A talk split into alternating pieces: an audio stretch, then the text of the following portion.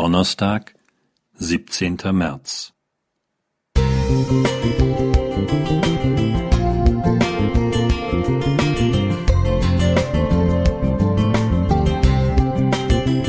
Ein kleiner Lichtblick für den Tag.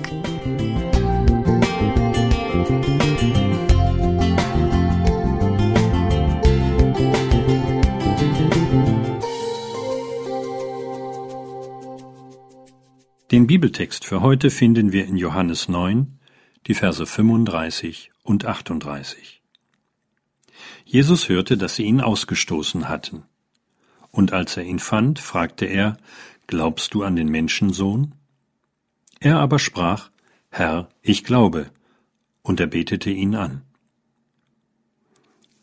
Die längste Heilungsgeschichte der Bibel, 38 Verse lang, ist eine Achterbahn der Gefühle. Der Blindgeborene konnte sehen. Eigentlich könnte die Geschichte hier mit einem Happy End zu Ende sein. Aber jetzt geht es erst richtig los. Er und sogar seine Eltern werden von der geistlichen Führungselite scharf angegriffen. Sie zweifeln die Heilung und die vorherige Krankheit an. Sie beschuldigen Jesus, ein Sünder zu sein, weil er ausgerechnet am Ruhetag geheiligt hat. Der eben Geheilte verteidigt Jesus und sich selbst freimütig und entschlossen. Er hat neben seinem Augenlicht offenbar auch eine gehörige Portion Selbstbewusstsein erhalten. Aber es nützt alles nichts. Er wird aus der Synagoge, also aus der Gemeinschaft, hinausgeworfen. Als Blinder war er noch in der untersten Schicht der Gesellschaft. Jetzt ist er draußen. Nach dem Tief seines bisherigen Daseins und dem kurzen Zwischenhoch nach der Heilung erlebt er jetzt den völligen Absturz. Warum nur? Er hat nichts Böses getan. Vers 3. Wieso straft ihn das Leben so sehr?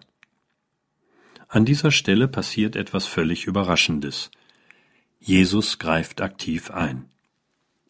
Er hört von dem Drama und sucht den eben Gehalten erneut auf. Das ist ziemlich einmalig, dass Jesus einen Geheilten nochmals aufsuchte. Hier tat er es, denn das gute Werk Gottes war in ernster Gefahr. Isoliert zu sein ist viel bedrohlicher als Blindheit. Jesus schenkte dem Geheilten eine neue Gemeinschaft. Mit ihm selbst. Der Ausgestoßene durfte ein Jünger des Herrn werden. Wie oft wünschte ich, dass Jesus öfter eingreifen würde, und wie oft wird dieser Wunsch nicht erfüllt. Die Geschichte des Blindgeborenen zeigt mir, dass Jesus sehr wohl handelt. Das muss nicht immer plötzlich, konkret und öffentlich sein. Wenn Gott seine guten Werke an uns vollbringt, dann geschieht das häufig im stillen, langsam und allmählich. Vielleicht erkennen wir sein Eingreifen erst viel später. Und diese Geschichte zeigt auch, Gottes Prioritäten sind manchmal anders als unsere Wünsche. Für ihn zählen zuerst Gemeinschaft, die Beziehung und unser seelisches Heil. Eins aber ist und bleibt für unser Leben entscheidend. Jesus ist für uns da. André Zander Musik